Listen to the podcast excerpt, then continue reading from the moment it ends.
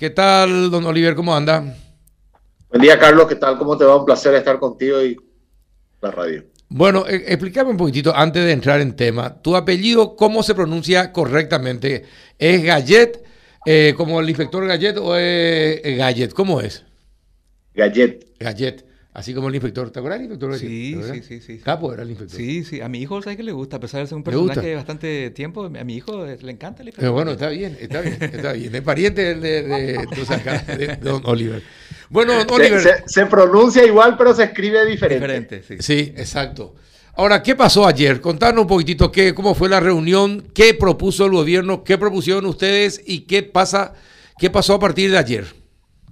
Bueno, eh, el ministro Sequera, no, el ministro no, pero eh, Guillermo Sequera nos presentó un plan, lo que sería probablemente el famoso serrucho, de hacer unos cierres por sectores, en cuando los sectores estaban en rojo, cierres de 15 días, eh, disminución de horario de trabajo, eh, cierre, cierre, digamos, más temprano de durante la semana de lunes a viernes cerrar a las 22 horas los locales y cerrar los viernes y sábados, o sea, los sábados y domingos a las 20 horas. O sea, una, una propuesta que él, él, él, él sugirió, no fue una imposición, en la cual la gran mayoría de los gastrónomos y, y, de todos los gremios que tuvimos presentes nos opusimos, ¿verdad? Hay que saber que hoy en día nuestra facturación en los restaurantes, el 70% es en horario nocturno, y, y, el, y, y, de eso el viernes y el sábado es casi el, el 80% de la facturación otra vez. Sí. El hecho de tener que cerrar un sábado a las 8 de la noche es inviable para nosotros, mejor no estar abiertos. Entonces nosotros le, contra, le hicimos, no hay ningún, le, le hicimos una contrapropuesta, le dijimos nosotros vamos a aceptar todo lo que el gobierno pide, pero la próxima vez que nos venga con una propuesta sanitaria, de, de, a tres meses, porque era un, una propuesta sanitaria a largo plazo de tres meses, dijimos queremos también que Hacienda nos traiga una propuesta económica de a tres meses, que de, que, de qué forma nos van a ayudar esos 15 días que nos van a cerrar las puertas. Porque evidentemente eh, las propuestas sanitarias están, pero no están viendo de que las empresas tienen que continuar sobreviviendo 15 días cuando nos cierran las puertas. Así que bueno, fuimos, eh, fuimos tajantes en ese punto eh, de que eh, en, entendemos toda la parte sanitaria y, vamos siempre a apoyar en todo lo que se puede. Por eso cumplimos estrictamente los protocolos y por eso nos estamos cuidando. Pero el hecho de que nos tengan que cerrar o que nos tengan que controlar nuestra economía es lo que nos perjudica enormemente. Y pero eh, se habló de que hoy tenían que presentar una contrapropuesta cada gremio, cada sector eh, para que para saber entonces a qué el gobierno tiene que atenerse.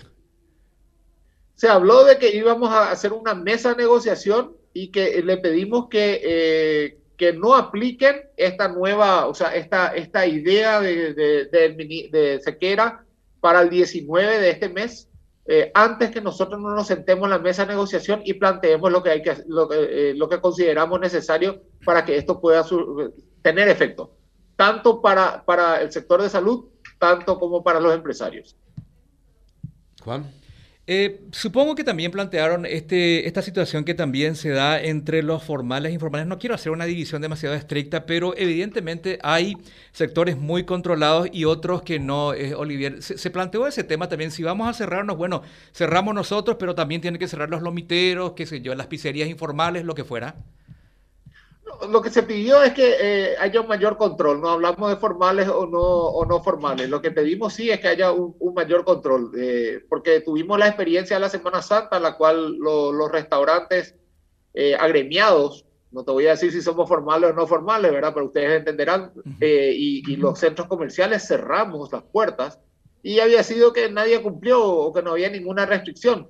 Así que, así que ese, ese, ese fue un punto que dijimos si vamos a cerrar, pues porque es una medida sanitaria y tiene que haber control, que cerremos todos. Inclusive pedimos que se cierren los supermercados que están haciendo competencia desleal con nosotros. Ellos sí pueden vender comida a, más allá porque ellos están vendiendo comida dentro de, lo, de los locales eh, de, de, venta. Sí, exacto. Sí, es cierto. ¿Y qué, y qué respuesta recibieron ante esa, eh, ante esa queja? No hubo ninguna respuesta. Ellos escucharon y anotaron. Respuesta no hubo. Ajá. Y, pero, y finalmente, ¿cómo quedó? ¿De, ¿De, qué va a depender que se aplique o no el operativo Cerrucho?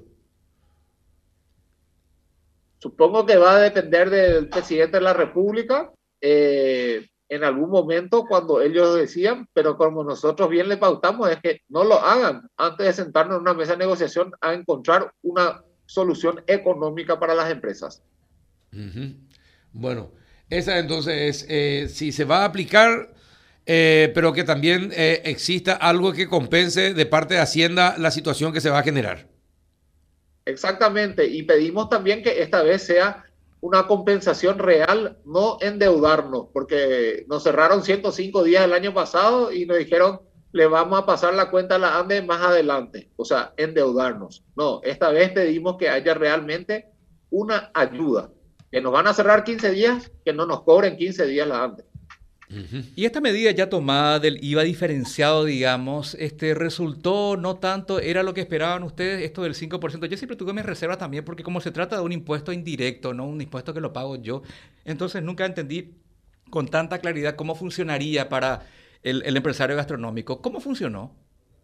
Bueno, hay dos cosas que el gobierno sí nos está ayudando eh, eh, al sector gastronómico, pero también ayuda un poco a todo el mundo. por un lado, las suspensiones, eso sí está funcionando y agradecemos enormemente porque si no tuviésemos eso, muchos de nuestros empleados estarían despedidos o estaríamos en este momento con demandas.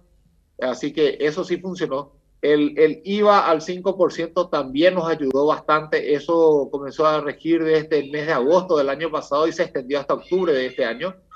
Y ahora estamos con el, el, tercer punto, que es el tema de la ley diferenciada del pago del IPS, en la cual vamos a pagar menos IPS ahora, pero nos vamos a endeudar para, para, para el futuro. Esa, esa, esa ley de pago diferenciado todavía no está aplicada al 100%. Hubo un, un pequeño problema en el reglamento que no nos está favoreciendo a las empresas eh, y en la cual estamos discutiendo nuevamente para que haya una modificación en el reglamento de la aplicación de la ley. Pero sí, eh, el IVA al 5% te puedo decir que es una gran ayuda a muchas empresas. Bueno, ¿y cuándo el gobierno eh, va a dar a conocer, les, les anunció a ustedes cuándo darían a conocer las restricciones? Y se pensaba que iba a ser el 10, para el, este domingo para comenzar a hacer el 19, a lo que, como vuelvo a repetir, le dijimos que no lo hagan antes que nosotros nos sentemos en la mesa a negociar. Una petición de los gremios. De, ahí, de, ahí, a que lo hagan ya es otro tema. Exactamente. Es decir, que hoy o mañana podrían dar los anuncios o se puede posponer a inicio de mayo. Probablemente, así mismo.